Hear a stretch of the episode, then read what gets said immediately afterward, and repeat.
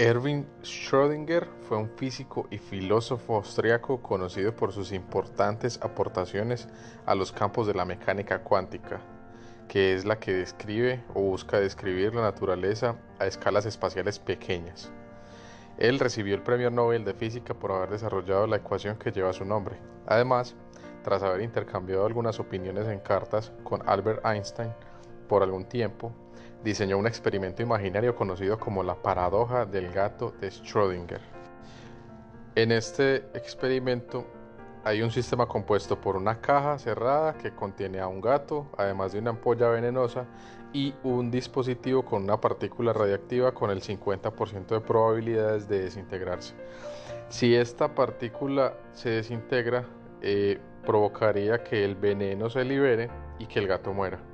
Como la caja está cerrada, la probabilidad de que el gato esté vivo o muerto es del 50% y la única forma de averiguar si está vivo o muerto es abriendo la caja. De esta misma forma, este pasaje que estudiaremos hoy en Santiago nos da argumentos para poder diagnosticar si nuestra fe, así como el gato de Schrödinger, está viva o está muerta.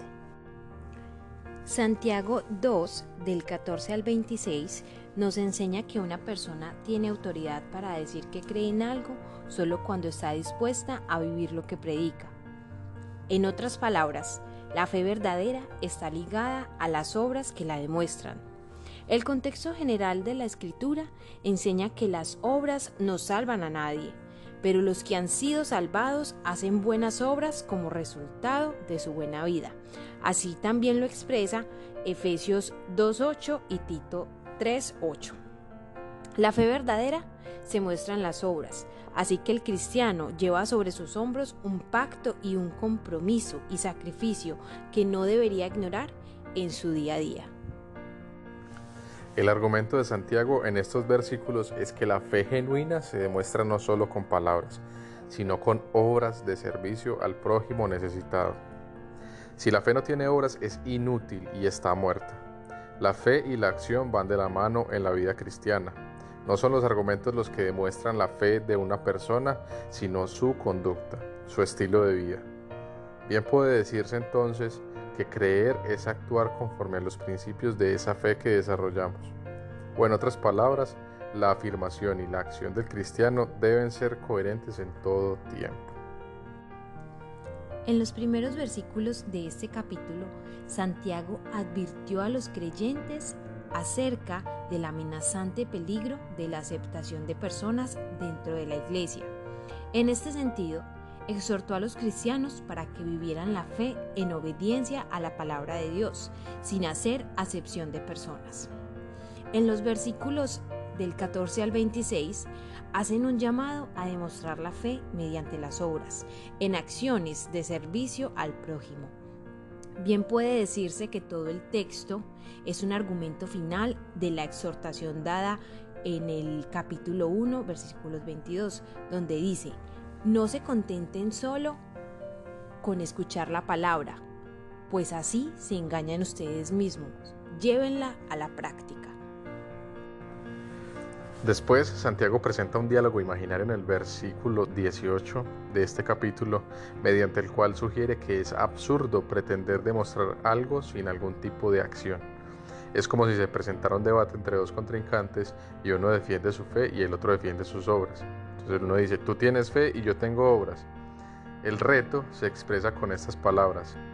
Muéstrame tu fe sin tus obras, lo que parece un imposible, y yo te mostraré mi fe por mis obras, lo que sí es posible y salta a la vista. La fe, que es solo convicción intelectual, acepta verdades tan absolutas como que Dios es uno. Pero esto no es suficiente. También los demonios tienen esta convicción y la toman tan en serio que hasta tiemblan ante ese Dios único y todopoderoso. En la demostración de nuestra fe, no hemos hecho gran cosa con solo creer que Cristo cambia la vida. Somos personas inútiles, vanas, si solo nos conformamos con tener ese tipo de fe que se queda en el intelecto y no baja al corazón y expresa su compasión en acción. La fe en Jesucristo implica riesgo y sacrificio personal en nuestras acciones.